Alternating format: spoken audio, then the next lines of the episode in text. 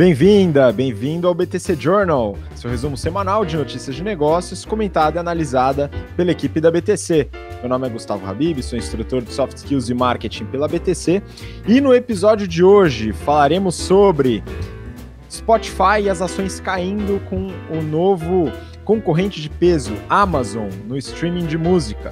Falaremos sobre Doutor Consulta querendo um novo sócio a Centauro, em breve abrindo, abrindo capital, e o prospecto da Uber, que também vai abrir capital nos Estados Unidos.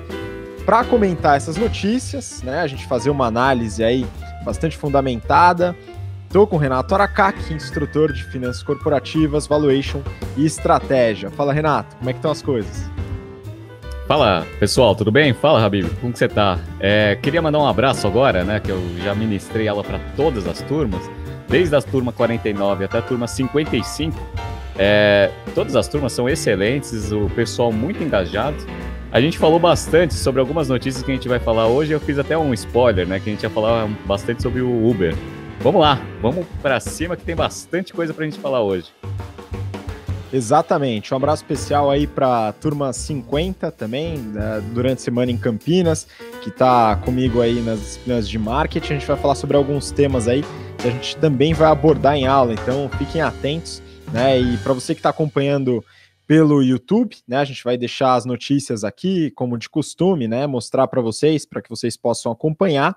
E também para quem está acompanhando a gente pelo BTCcast, né? Através do Spotify, do Deezer, né, e do iTunes, a gente vai comentar o título da notícia e a fonte para que você também possa buscar. Tá certo? Então vamos começar, Renato. Eu queria compartilhar aqui com você a primeira notícia, tá? A gente vai falar aí de forma bem sucinta, tá? Essa notícia, ela é da Época Negócios e o título é: Ações do Spotify caem após notícia de que a Amazon lançará serviço de streaming de música gratuito. Tá? Então, sub, o subtítulo, né? A Amazon deve comercializar o serviço gratuito de música através do seu alto-falante ativado por voz, o Echo. Né? É, o que, que, acontece aqui, né, Renato? A, a, Amazon já tem um serviço de streaming né, dentro do seu pacote premium, né, a Amazon Prime, né, o serviço de assinatura que nos Estados Unidos também faz com que os, as entregas sejam gratuitas, tem o serviço de streaming de vídeos, né, que concorre com a Netflix, e Agora eles vão trazer o serviço gratuito, né, é, com publicidade, para concorrer com o Spotify na entrada do business. Isso fez com que as ações caíssem, afinal, não é qualquer empresa que está concorrendo, né? Como é que você vê essa competição no mercado de streaming de música, hein, Renato? Legal. Isso daí é bem interessante, porque a gente começou essa semana, e no sábado a gente falou na turma, de, turma 55, lá em Campinas, sobre o efeito da entrada de um competidor nas suas projeções. Então, eu falei assim: a ah, competidor influencia né, a projeção de receita, resultados da empresa. Aí todo mundo concordou que sim, eu dei alguns exemplos. Esse é um exemplo clássico, né?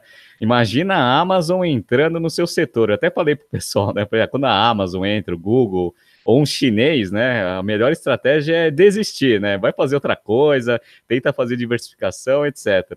Foi interessante, coitado, né, do Spotify, porque a gente falou há umas quatro semanas atrás sobre uma estratégia que eles estavam fazendo, que até fazia muito sentido, que é apostar bastante no podcast, para conseguir se diferenciar. Só que agora com a Amazon entrando nesse setor, colocando lá o serviço de streaming a preço zero, dado uma coisa que a gente ensina em estratégia também, que é estratégia de diversificação, né, competição multiponto, a Amazon consegue recompor a, a lucratividade dela com, aquela monte de unidade de negócio que ela tem. O Spotify, coitadinho, só tem essa parte de streaming, né?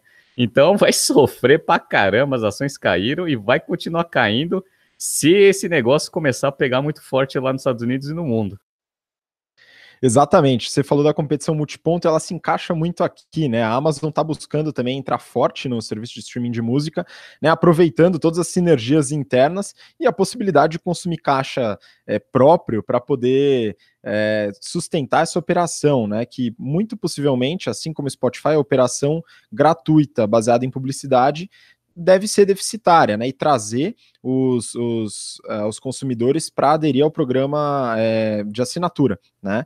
Aí o Spotify, né, tentando como vantagem competitiva investir muito em podcasts, inclusive fazendo aquisição de, spot, de, de podcasts, conforme a gente falou na análise da, do Spotify, que a gente fez algumas semanas atrás. Então, se você não acompanhou, né, você que está assistindo, ouvindo a gente, é, dá uma olhada né, no nosso histórico. A gente avaliou o Spotify, os resultados e as operações. Né? É, o Spotify está tentando trazer isso como vantagem competitiva. Já a Amazon né, tem todos os serviços dentro da, do, do seu plano de assinatura que pode facilitar bastante, né? Pois é, e esse negócio de estratégia, diversificação, competição multiponto, e gestão de caixa são fatores decisivos ali para você saber competir e identificar espaços interessantes de mercado. Inclusive, até para a gente conseguir identificar empresas que estão muito mal posicionadas. Então, é, no caso do Spotify, coitado, né? Tá ferrado. E a gente abordou nas, nas nossas aulas, e ontem até a gente fez uma, uma reunião muito boa lá com o fundo, né? E eles perguntaram, né, pra gente, não sei se você lembra, né? Ah, qual que é a empresa que vocês acham que eventualmente não vão conseguir é, sobreviver sozinhas, ou seja, vão ser vendidas né, no futuro. E a gente falou, né? Netflix é uma. Eu adoro Netflix, acho muito bom. Só que o Netflix está competindo ali com a Apple, que tem 250 bi de caixa e um monte de unidade de negócio, com o, a própria Amazon, né? Que está matando quase todo mundo. E agora com a Disney, né? Que tá, já anunciou lá o serviço de streaming, vai entrar também. Então, esse negócio de estratégia é interessante até porque tem muita gente apaixonada, né? A gente fala assim, ah, a Netflix tá mal posicionada. Cara, o pessoal fica puto. Falei, bom, pessoal, eu adoro Netflix, né? Eu assisto pra caramba. Mas assim, fazendo uma análise estratégica, tá mal posicionado, né? Então, é interessante isso, porque o Spotify também, a galera ama o Spotify. Quando você fala que o Spotify tá mal posicionado estrategicamente, o pessoal fica puto com a gente. Mas é só fazer uma análise. E essa notícia ela só comprova que, infelizmente, o Spotify está mal posicionado. Vamos ver. Vamos ver como vai sobreviver. Não sei se tem caixa. O negócio estava quase dando lucro, mas ele não vai competir, não vai conseguir competir de igual para igual com a Amazon. Provavelmente, num futuro próximo, esse negócio também não vai sobreviver de forma independente. Exato. Eu tenho uma pontinha de esperança nessa nova estratégia de trazer como vantagem competitiva conteúdos próprios, né, de aquisição de podcasts, né, como diferencial, porque só a plataforma realmente seria muito difícil. Né? Vamos acompanhar esse mercado e ver o que, que acontece com os resultados da Spotify e também da Amazon, né, que acho que a gente vai acompanhar ao longo desse ano. Bom, vamos seguir para a próxima notícia, né? Aqui já um pouco mais tupiniquim. A reportagem é do Valor Econômico e o título é Doutor Consulta contrata banco para buscar sócio. Né? Doutor Consulta é uma startup de, é, é, vamos dizer, são, são atendimentos médicos né, de baixo custo, cresceu muito rápido nos últimos anos, né? foi aí um, um exemplo de empreendedorismo dentro do setor de saúde, né? É mais, segundo a reportagem, né, aparentemente eles estão precisando de uma ajuda financeira externa buscando sócios novos, né? Então a notícia fala dos aportes que foram feitos, né? Então, Renato, interessante aqui, é a empresa entre 2013 e 2017 captou 92 milhões de dólares com investidores, né? E eles têm um faturamento, né, que eles divulgam em 2017 ficou na faixa de 150 milhões de reais, né, de faturamento mas eles não divulgam é, resultado. Né? E aí teve uma frase aqui que eu, que eu acho que vale a pena separar, né, de um dos, dos fundadores, um dos responsáveis da operação, né? Quando uh, houve essa, essa especulação de que eles estão com dificuldades financeiras, né, e não, não eles não confirmam se a operação é lucrativa ou deficitária, né? É, ele coloca assim, entre aspas, né? É um grande absurdo que estamos à venda. Crescemos dois dígitos por semana e vamos abrir cinco unidades nesse ano. Né? Então eles falam do crescimento para justificar a saúde financeira. Renato, o que, que você acha que está acontecendo com o doutor consulta, hein? Olha, é difícil analisar o negócio olhando de fora, né? O modelo de negócio é bacana, foi feito um puta num AUE aí, saíram na mídia, em um monte de lugar, e aparentemente cresceram muito rápido. Uma coisa que eu sempre é, falo para os nossos alunos é o seguinte: quando você vê uma operação crescendo muito rápido, obviamente ela está consumindo caixa, né? Então, muitos investimentos, etc. É, se ela não for lucrativa, eventualmente isso vai se tornar um problema no médio prazo. É, um exemplo clássico disso era o Madeiro, lembra do, do, restaurante Madeiro, que cresceu absurdamente, um monte de madeira em cada esquina, etc. E aí no final a gente viu que ela estava endividada até a tampa, E aí teve que procurar lá para um fundo private equity para conseguir ter a, a capitalização para se manter é, viva aí no mercado. Então, legal. Doutor Consulta, eu acredito que tenha acontecido a mesma coisa. Eles receberam aportes milionários, né? 92 milhões de dólares aí de aporte. A notícia diz que ainda tem um multo ali, um empréstimo aí dos investidores né, de mais 50 milhões de reais, ou seja, dá uns 400 milhões de reais ali, se a gente for pegar um dólar médio ali, 3,90. É, e o negócio é, é assim, o modelo é bacana, né? Mas como todos os problemas de todos os negócios que têm um valor intrínseco muito bom, é, tem que equacionar a geração de caixa do negócio. Se o negócio não dá lucro, não gera caixa, infelizmente esse negócio ali não vai ter muito valor para investidor no longo prazo. E a notícia fala um pouco disso, que eles estão procurando um sócio, mas todo mundo nega. Exato. Tem mais algumas coisas da notícia, Renato, que acho que vale a pena comentar.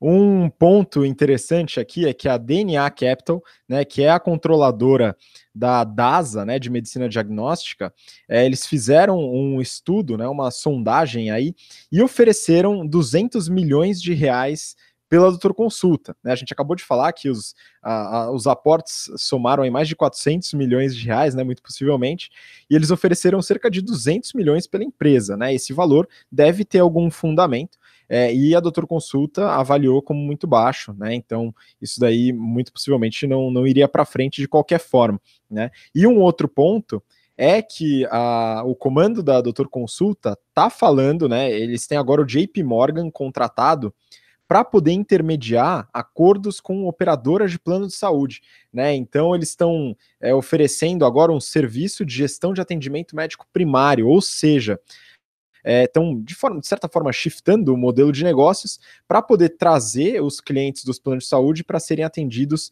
nas, nas suas próprias unidades de atendimento, né? Então essa mudança aí ela é um pouco diferente aí do que provavelmente foi concebida inicialmente a empresa, né? E como é que você vê essa questão tanto do, do valuation inicial como essa, essa mudança no modelo de negócio?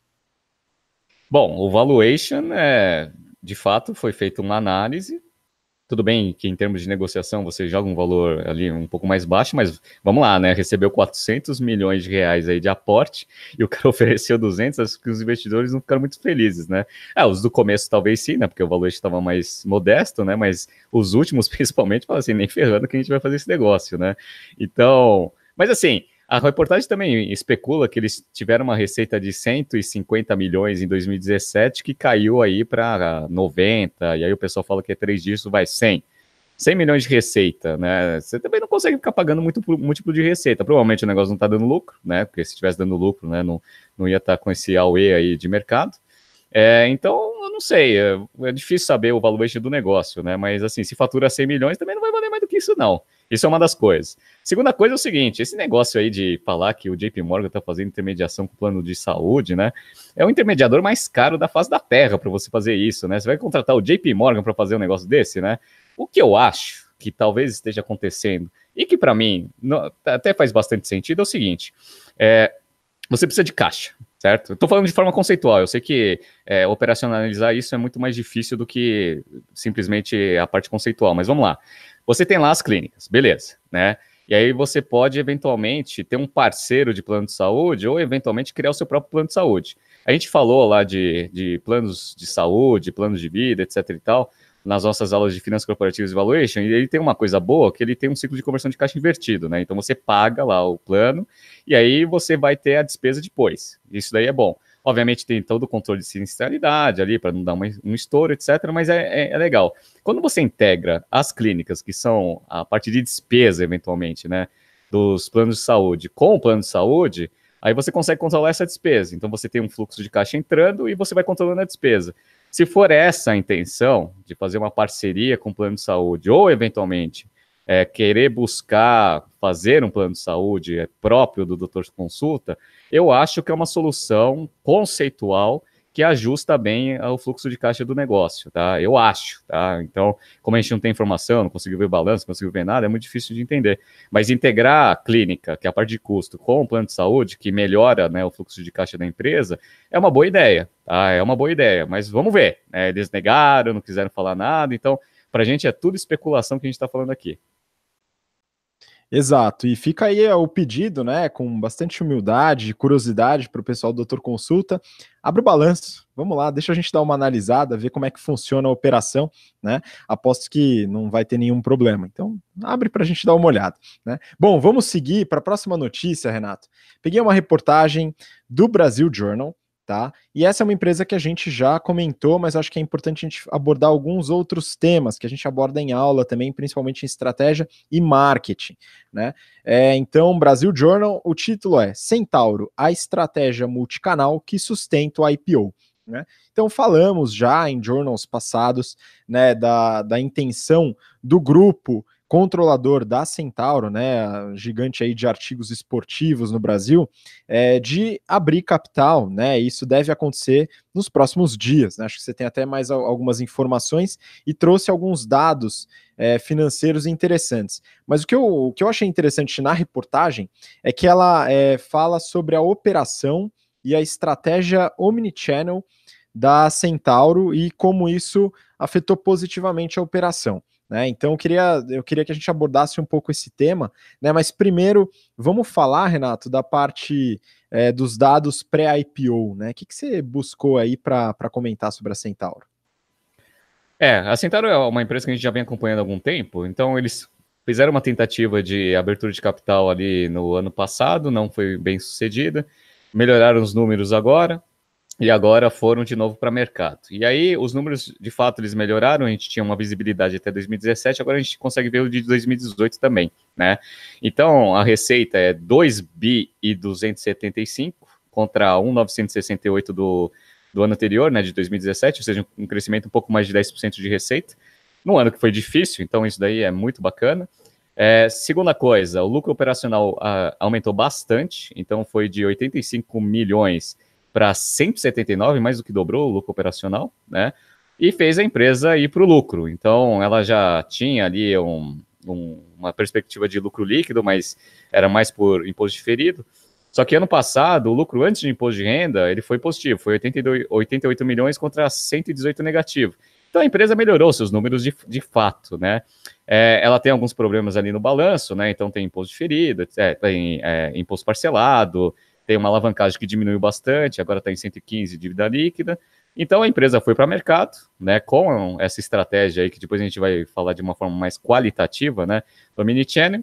E os investidores é, compraram a ideia, tudo, e fizeram o IPO, captaram aí 772 milhões aí na, na abertura, que vai ajudar eles a dar uma ajeitada na operação e também tentar financiar um pouco aí da, das novas implementações tecnológicas aí que eles vão colocar dentro da empresa. Então, foi muito bem sucedido, um trabalho muito bom do CEO, né? Ele entrou, a empresa estava, de fato, ela estava muito ruim, e ele de, conseguiu fazer, executar uma estratégia muito bem sucedida aí. Vamos ver.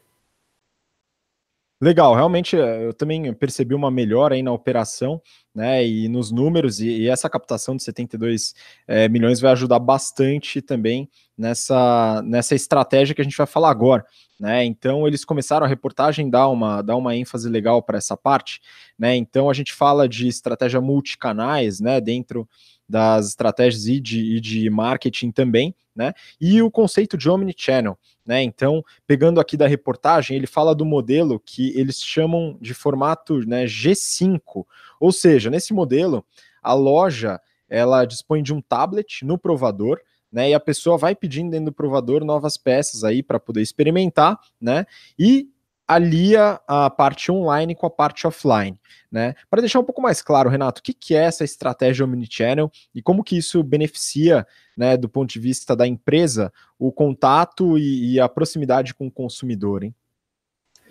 É, de uma forma bem prática, sei falar muito de conceitualmente, né? Coisa de marketing, né? Eu odeio esses caras aqui que quando a gente fala uma coisa, os caras começam a falar, não, conceitualmente não é assim, né? Não, vamos lá, é assim, ó.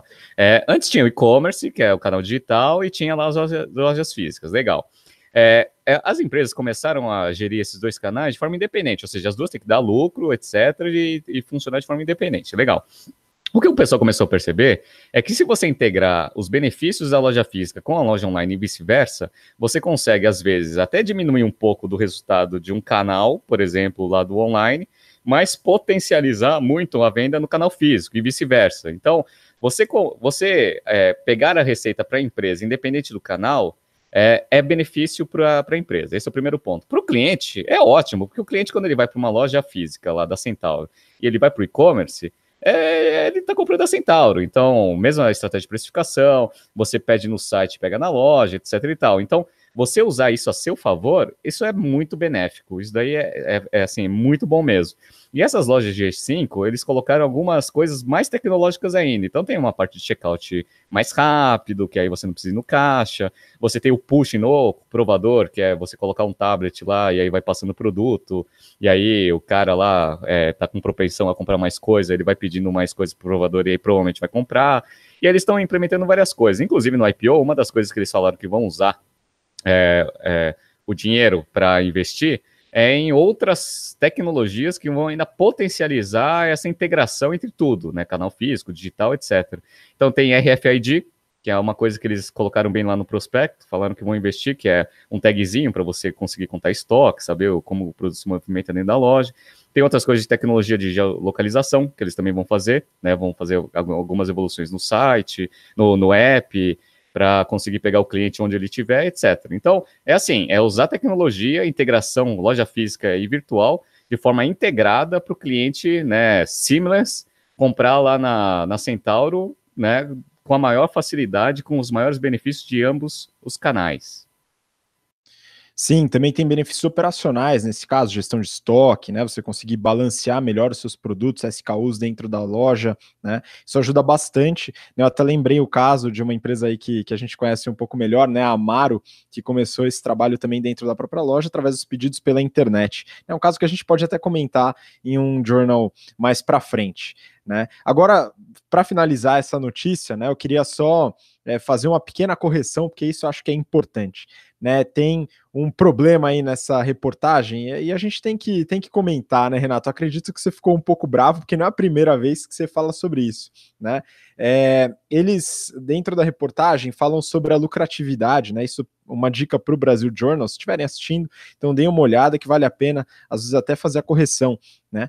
Eles falam que a companhia saiu, né? Isso daqui está na reportagem. A companhia saiu de um prejuízo de 60 milhões em 2016 para um lucro de 241 milhões em 2017. Com os gastos com reformas e expansão, o lucro caiu para 149 milhões no ano passado. Aí depois fala da dívida líquida, beleza, que era quatro vezes a geração de caixa, caiu para 2,1, né? Mas em relação ao lucro, Renato, tem um ponto aqui que a gente precisa dar uma corrigida, né? Olha, eu já cansei de falar isso. Uh, o valor econômico a gente já falou lá, o valor econômico, que não é esse negócio, ah, deu lucro, prejuízo tal, tem imposto diferido aqui. E o Brasil de Júnior fez a mesma coisa, né? Então vamos lá, ó. Imposto diferido é o seguinte: quando você acumula muito prejuízo, na hora que você começa a dar lucro, você consegue pegar esse prejuízo acumulado e abater até 30% do imposto de renda para frente, tá? Então é como se fosse um benefício, né? É, na hora que a empresa ela começa a direcionar, né, que você começa, tem a probabilidade de dar lucro, né, começa a ter a possibilidade de dar lucro, aí é coisa contábil, os auditores, eles deixam você projetar isso para frente, trazer valor presente, na verdade nem traz valor presente, soma tudo, e aí você vai fazendo esse ajuste, porque é um benefício para a empresa, né, um ativo que ela tem, né, porque ela vai conseguir pagar menos imposto de renda para frente por causa do, do, do prejuízo acumulado, legal, tá? Que não é bom, né? Porque ninguém quer ter prejuízo acumulado, mas enfim, né? Já tem, então é uma situação que a empresa tem.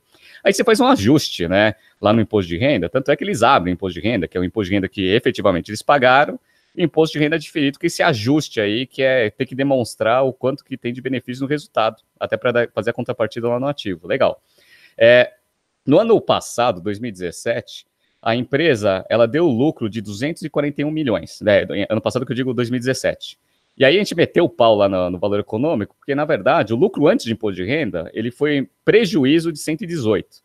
Aí eles fizeram o ajuste de 360 milhões lá no imposto de ferida e deu lucro, tá? Mas é lucro contábil, não, não é. Quando você fala assim, ah, o lucro aumentou para 241, parece que a empresa está fantástica. Não estava fantástica, tá? Aí este ano, que é o ano que a gente está analisando, que é 2018, o lucro antes de imposto de renda, de menos 118, foi para 88. Ou seja, melhorou para caramba, né? Foi de prejuízo de menos 18 para 88. O cara fez um puta num trabalho fantástico. Dado que ele já usou, né, já colocou lá 360 milhões de, de diferido de imposto lá, invertido, no ano anterior, esse ano foi menor. Foi 64 milhões que ele colocou lá no imposto diferido. E aí, obviamente, o lucro vai dar menor, né? Porque ano passado, em 2017 a gente ia colocar 360, agora ele colocou 64. Aí dá um lucro menor, dá 100, é, lucro líquido menor, dá 148.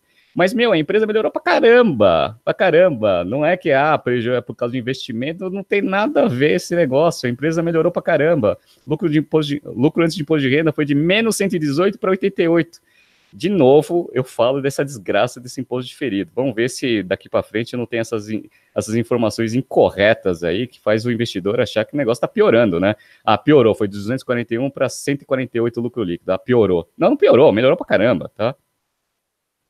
É importante, acho que, fazer esse disclaimer, Renato, principalmente no que você falou que tange a investidores, né? Então, você que está vendo o Journal pelo YouTube ou acompanhando pelo, pelo podcast, né? Poxa, você vai fazer uma decisão de investimento né? É muito mais complexo do que só comparar indicadores, né? Compara indicadores com outras bases, né? Com outras formas de comparar também qualitativamente, né? Então não só o lucro, putz, o lucro diminuiu de um ano para o outro, poxa, talvez tenha uma explicação que não está inserida dentro daquele indicador. Então tomem cuidado, né? Para fazer uma análise um pouco mais robusta, né? Bom, beleza. Vamos então partir para. Você tem mais algum comentário para falar, Renato, dessa notícia ou não? Ah, na verdade, assim, é uma coisa bem rápida, assim, até já, dado que a gente já falou sobre investidor, tem uma coisa é, bem rápida, né? Então, eles captaram lá os 700 milhões lá na, no IPO, legal. É, para que, que eles vão usar isso? Principalmente, ano passado eles, eles anteciparam quase 420 milhões de recebíveis, ou seja, uma das coisas que eles vão tentar equalizar é o capital de giro. Eles estão com uma dívida líquida sobre de 115 que também, boa parte dessa dívida também é de capital de giro. Tudo bem que ela não está tão de curto prazo assim, porque eles conseguiram negociar bem, isso daí foi um belo um trabalho lá do CEO do CFO, mas a gente já vê, né? Então, vai ter lá 400 pau que eles vão deixar de antecipar, mais os 115 ali de dívida que eles já vão deixar ali próximo ali para conseguir dar uma amortizada. Uma coisa que eu achei, né, que também é uma coisa interessante, é, a gente analisou da última vez os impostos parcelados. Impostos parcelados, provavelmente é um imposto que ele não pagou, que ele fez uma. entrou lá no programa de, de, de pagamento para frente, esse negócio de devedores, e eles têm de imposto parcelado mais 200 milhas, sendo que 60 milhões ali é de curto prazo e 140 de longo prazo. É, e eles têm um contencioso muito engraçado, né? Porque você vai lá no, no prospecto do IPO, eles pegam quase tudo que tem. De contencioso, ou seja, ações lá que provavelmente eles podem perder ou não, né? Existe uma probabilidade, tem mais 200 milhas. Então eles têm impostos parcelados de 200 milhões, mais contencioso ali, que está tudo é, em julgamento lá, que são mais 200 milhões, 250, se não me engano, e tem 400 pau que eles, eles vão deixar de antecipar, e a dívida líquida que eles têm. Então, é, tem que trabalhar direito esse, esse IPO aí, esse dinheiro aí que foi primário, para conseguir dar uma equalizada nesse negócio aí, para conseguir deixar o balanço um pouquinho mais limpo, né? Ele está meio sujo agora, é, a gente entende, né, por causa da, das dificuldades que foram feitas lá em 2010, 2011, vários anos aí de crise, mas você, você pensa que 700 milhões é muito, quando você pega essa continha que eu fiz para vocês, você já vê que já tem destino certo todo esse dinheiro, né? Tudo bem que eles não vão fazer isso, né? Porque dívida, imposto tá de longo prazo, boa parte deles, e dívida também, é, mas né, 700 pau não é tanto assim. É, eles, têm, eles têm destino já direto para usar esse dinheiro, tá? E que não é a operação deles. Exato. Então, vamos, a gente vai acompanhar, né? Provavelmente vai acontecer nos próximos dias aí o lançamento do, do ticker, enfim, do, do, das ações em bolsa, né? E aí a gente vai analisar como que vai essa subida ou descida, né? De acordo com a, a o ânimo dos investidores, de acordo com, com a Centauro. Beleza? Vamos passar para a última notícia, então, e agora com um carimbo e uma estrelinha, o momento startup, que a gente ainda ficou de fazer uma vinheta para esse momento. Né? É, reportagem do Valor Econômico. Tá? O título é Uber fixa intervalo de preço de oferta entre 48 e 55 é, dólares né, no preço da ação. Ou seja, Uber vai abrir capital e lançou o prospecto do IPO, né, o documento oficial da SEC, a CVM americana, e a gente deu uma estudada nesse documento para ver o que está acontecendo com a Uber. A Uber, uma das maiores empresas do mundo em valor de mercado, que está buscando essa nova forma de financiamento, trazer para o mercado aberto, né, americano. E eu trouxe, né, eu estou compartilhando aqui com vocês o prospecto né, oficial da SEC já direto nos dados financeiros. Né? Então, Renato, queria que você ajudasse aqui a comentar sobre alguns dados, né? Eu vou deixar compartilhada a tela aqui para quem quiser acompanhar. Mas conta um pouquinho do que, que você encontrou nesse prospecto aí. Olha, é, a gente até analisou esse negócio no sábado, porque os alunos pediram, e eu, eu fiz o spoiler lá falando que a gente vai falar sobre o Uber. Então a gente analisou lá durante a aula, até para é, pegar um pouco da teoria e colocar um pouco na prática, né, para uma empresa aí que é o IPO um dos mais esperados aí de, de empresas de tecnologia. A gente fala de startup, mas nem é mais uma startup, né, já tem faturamento de 11 bi, mas foi bem interessante. Bom, deixa eu contar rapidamente a história do Uber, né, ele foi fundado lá em 2009, em 2010 ele lançou operação ali nos Estados Unidos, 2011 ele já foi para a Europa, 2012 ele já foi para Austrália, Nova Zelândia, criou o UberX, e aí, em 2013, ele apareceu aqui no Brasil, Latinoamérica, China, Índia, etc. Né? E aí, meu, foi crescendo e, meu, acho que todo mundo conhece aí a história recente do negócio. Ano passado, eles chegaram a 10 bilhões de, de viagens, né, que eles transacionaram dentro da plataforma, que é, meu, bastante. Fizeram aquisição para entrar no novo negócio de, de scooter, da Jump, que é até uma das coisas que eles estão planejando trazer para o Brasil. E aí, é, entraram em outros negócios, fizeram algumas aquisições, etc. Bom, é, o prospecto ele fala bastante da estratégia do negócio e para o que a gente gosta bastante de ensinar, né? A gente já fala conceitualmente da parte de estratégia, mas eles trouxeram os números, que era uma coisa que todo mundo queria ver, sabia mais ou menos, porque eles divulgavam algumas coisas, mas agora a gente tem exatamente no detalhe. Então, é, a receita do negócio cresceu aí nos últimos anos, né? Foi de 3 bi 800 lá em 2016 para 11 bi 270 em 2018, né, um crescimento expressivo. É, a margem bruta vem melhorando bastante, ela era 42% ali em 2016, 47,6% em 2017, agora já está em 50%, que é melhor que o do Lyft. E aí tem todos aqueles problemas, né? Tem despesa lá de operações, vendas, tem a parte de P&D, tem a parte geral, né, despesas gerais administrativas, e esse negócio ele dá um prejuízo operacional gigantesco de 3 bi, tá? que está melhorando. Inclusive, o mandato do, do CEO atual era justamente isso: melhorar os números para a gente conseguir fazer um IPO. Então, essa perda operacional ela representava 51% é, da receita em 2017, agora representa 27%. Então ele conseguiu aumentar a eficiência do negócio, apesar ainda de um prejuízo operacional gigantesco, tá? É, a empresa até deu lucro contábil, e aqui foi bom porque ninguém falou sobre isso, foi mais por um resultado não operacional de alguns desinvestimentos que eles fizeram lá na, na Rússia e na China, e um, um investimento que eles tinham lá, é, cruzado lá com o fundo que é a Didi, tá? Mas assim, isso não importa, o que importa é a operação, então a operação deu menos 3 bi. Isso daí é bem interessante. Como que é estruturado essa receita deles, né? Eles têm algumas unidades de negócio, a maior é a parte de, né, de transporte deles, né, que é esse é o que a gente usa no dia a dia, que eles chamam de ride sharing revenue, representa 81,5% da receita, tá? Bastante.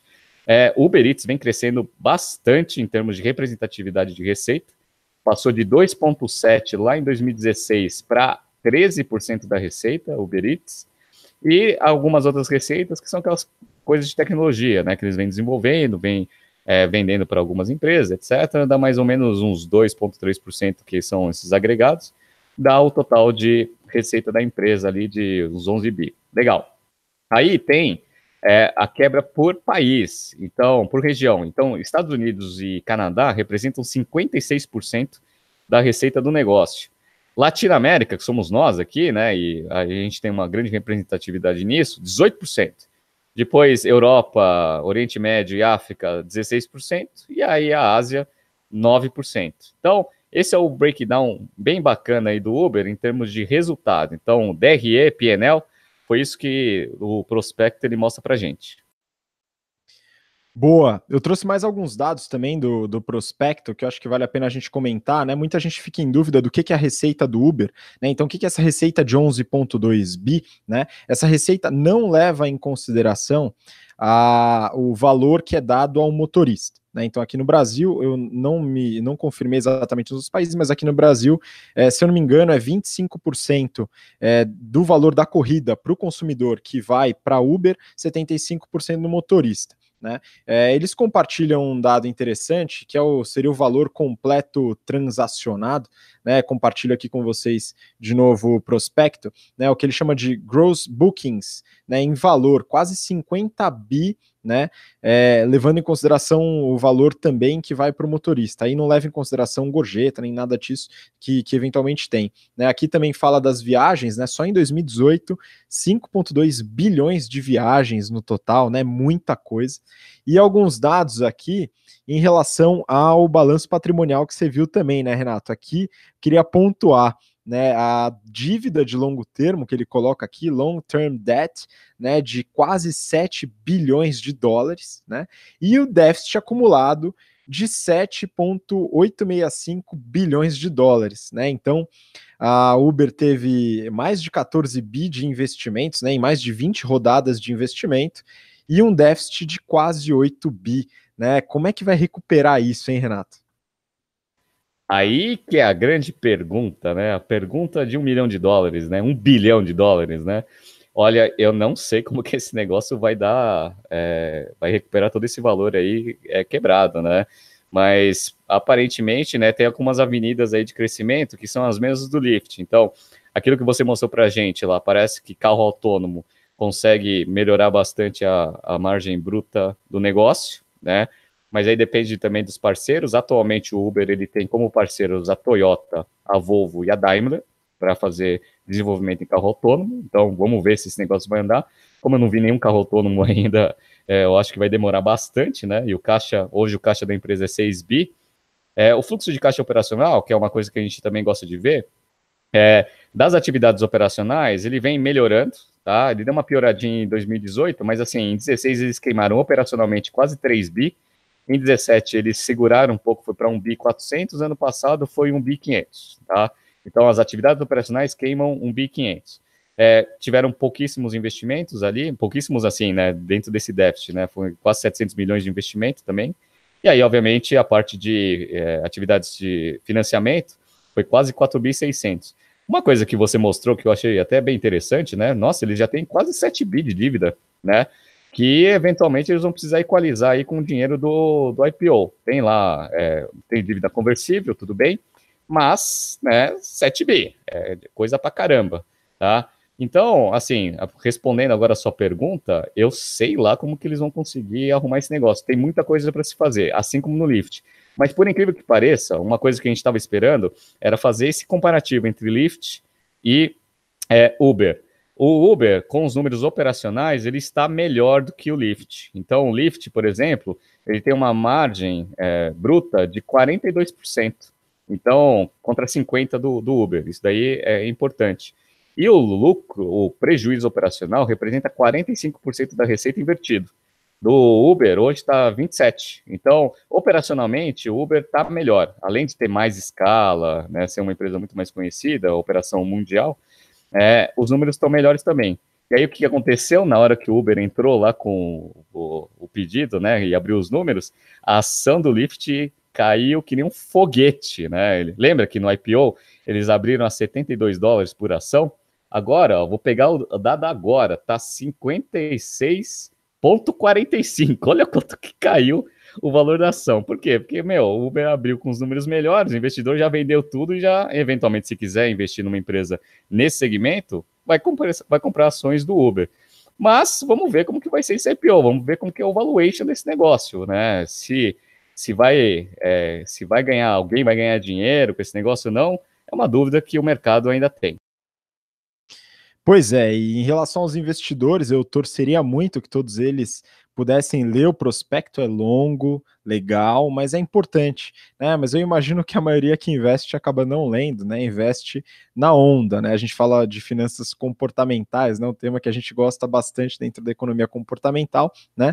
Mas quando você analisa os fatores de risco, que é provavelmente a parte mais extensa do prospecto, né? A minha impressão, Renato, acho que talvez você concorde comigo, é que a Uber depende de um alinhamento de astros para poder ser sustentável. Né? Uma operação que queima muito caixa, não dá lucro, né, dá prejuízo. O lucro líquido na última linha não é proveniente da operação, é proveniente principalmente de desinvestimentos, né, aí nas operações Rússia, China, etc. Né, mas é, são vários fatores. Né, eu vou deixar para você falar do último fator, né, que eu acho que é interessante, mas primeiro, que eles consideram fator os motoristas, né, tendo motoristas, eles devem ser considerados terceiros, né? Se for é, considerado funcionário, o negócio acaba de certa forma, né? Carros autônomos é outra dependência, né? Reduzir o número de concorrentes é outra dependência. Dá prioridade dos motoristas, né? Então, os stakeholders todos, né? Os motoristas principalmente, é, fazer com que eles fiquem no Uber e não nos concorrentes. A barreira de entrada é baixa em todos os mercados, seja de ride sharing, seja de entrega de comida, seja de caminhões. Né? Então, tem uma série de fatores de risco que fazem com que o negócio que ainda é insustentável continue insustentável, a não ser que tudo isso se mova para um, um ponto para um ponto favorável. Né? E o principal é a questão da lucratividade, né? Que eu acho que você pode comentar aí desse fator de risco. E eu queria saber, Renato, você deu uma olhada no compensation dos executivos? Sim, o último fator de risco é aquele clássico, né, que todo mundo não gosta de ver, né, que é assim, a gente pode não ser lucrativo nunca. Ou seja, né, se ele nunca vai dar lucro, né, o que, que vai acontecer com o negócio, né? Eu, eu, eu, sou muito old school, né, naquele negócio, né? O negócio não dá free cash flow, não tem lucro, não tem EBITDA, não tem nada, para mim vale zero, né? Mas tudo bem, né? É aquilo que você falou, finanças é, comportamentais. O Lyft, ele saiu a 10 vezes receita. Então, ele tem um valor lá de 20 bi, lá saiu a 20 bi, uma receita de 2. É, olhando aqui, com uma receita de 11, pegando o mesmo múltiplo, até pode ser um pouco mais esticado, porque os números são melhores, mas se for 10 vezes receita, vai sair ali num 110 bi, vai ser o IPO do negócio, né? Finanças comportamentais, porque os números eles não justificam isso. Isso é um ponto, tá? Outro ponto, que é a coisa mais interessante que você me perguntou agora, né? Que é o compensation da galera. Uma coisa legal é para você ver o quanto que a galera ganha, quanto que eles ganharam em 2018. O CEO, ele ganhou entre salários e planos de incentivo, stock option, etc., em 2018, 45,3 milhões de dólares. Aí você fala assim, nossa, mãe do céu, é uma fortuna esse negócio, né? É uma fortuna. Ok? Mas ele não foi o maior salário, tá? Aí você fala assim, pô, o CEO não foi o maior salário? Não, não foi o maior salário, não. Foi o COO. O COO, ele tem ali, teve um compensation também entre salário e incentivo de longo prazo, 47,6 milhões de dólares. Para uma empresa que está dando prejuízo de 3 bi, eu acho que o salário está muito bem pago, né? Gostaria muito de estar tá lá, né? Às vezes você ganha bem menos aí para tentar fazer a empresa dar lucro, né? Essa dá um prejuízo homérico e os caras ganham ali é, meio, é, quase 50 milha, né, por ano. Tá bom, né? Tá, eu acho que tá ótimo. E, e aí, respondendo uma, uma pergunta, né, que eu, eu mesmo fiz, né, que quem que vai ganhar dinheiro com isso? Bom, o Lift ele é uma, um ponto aí que mostra, né? Fez a abertura de capital, a gente até estava cantando um pouco a bola. Provavelmente vai abrir capital e as ações vão cair, porque é o que acontece com empresa que não dá resultado, né? Mas quem vai ganhar dinheiro, se sair esse IPO neste valuation, provavelmente vão ser os fundos. Quem investiu lá atrás um valuation bem baixo, vai sair agora no IPO, vai ganhar muito dinheiro, tá? E teve uma operação em dezembro de 17 com o SoftBank, que é um dos maiores investidores aí da, do Uber, ele entrou no Uber lá comprando uma participação, se eu não me engano, a participação hoje deve ser em torno de uns 16%, entre 13% e 16%. Ele entrou no valor de 48 bilhões.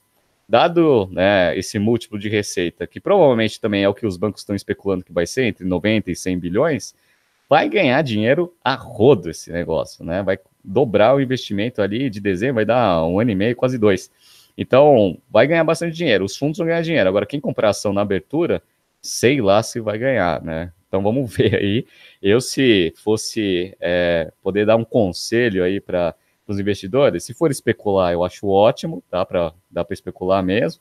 Agora, se for pensar em longo prazo, é aquele negócio que você falou, é ter que convergir tanta coisa para o negócio dar lucro, que eu acho que o risco é muito alto e tem ativos muito melhores para você conseguir eventualmente é, ganhar um pouco de dinheiro, tá bom? Isso aí, muito bom. Só para o pessoal ficar um pouco mais feliz, né? Porque a gente vem aqui, fala e critica, falamos sobre a Lyft e os problemas operacionais, a Uber agora e, e essa, essa incineração de caixa operacional, né? Dentro da sua operação. Putz, mas não tem nenhuma empresa que dá lucro? Poxa, tem várias, né? Só você pegar no, no, no na Bolsa Americana, Standard Poor's, né? As grandes empresas, você tem Apple, você tem Microsoft, você tem Disney, você tem Amazon, você tem. É, uma série de empresas, acho que várias, várias, várias a gente consegue falar, mas uh, não vai sair na cabeça agora, né? No Brasil, uma porrada de empresa também, né? Então, que são operacionalmente sustentáveis, né? Com lucro líquido positivo, com lucro operacional positivo, né? Com as suas variações, dependendo de época, investimento, desinvestimento, etc. Tudo isso faz parte, né? Mas que a operação ela é sustentável no longo prazo, né? A Uber não é sustentável, né, ela depende de todos esses fatores para virar sustentável, né? Então, o risco bastante alto.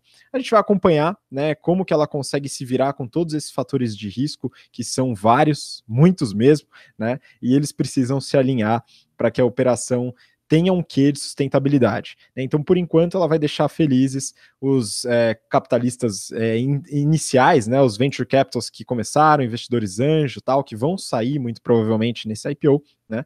E depois, o pessoal da casta mais popular, os investidores de bolsa, vão é, se degladiar aí com as especulações diárias, né? Vamos acompanhar. Bom, essas foram as notícias de hoje. Né, então, espero que você tenha gostado do Journal. Então, Renato, muito obrigado pela participação de novo, pelas análises. Manda o seu recado final aí para o pessoal. Oh, valeu, pessoal. Valeu, Gustavo. Bom, daqui a pouco eu estou indo para Campinas para ministrar a aula de Finanças Corporativas e também lá para a turma de Campinas. E durante a semana aí a gente vai dar mais uma aula amanhã e depois é feriado, final de semana, finalmente a gente vai conseguir acordar, né, ou dormir até mais tarde ali no sábado, porque não vai ter aula e os alunos estão vibrando com isso também. Então, galera, até semana que vem e a gente vai analisar também bastante empresa bacana aí para a próxima edição. É, só relembrando, as inscrições do General Business Program estão abertas. A gente vai abrir também turmas ali para o Excel Plus Business Program, que vai ser um programa de modelagem que a gente dá também. Caso vocês queiram é, participar das turmas do segundo semestre do GBP ou dos, dos cursos de modelagem que a gente faz, entre no nosso site para vocês verem né, como se, se inscreve, como que é o processo seletivo, para a gente poder aí ter o prazer aí de ministrar aula para vocês e discutir todos esses assuntos em sala de aula no segundo semestre também, tá bom? Um grande abraço e até semana que vem.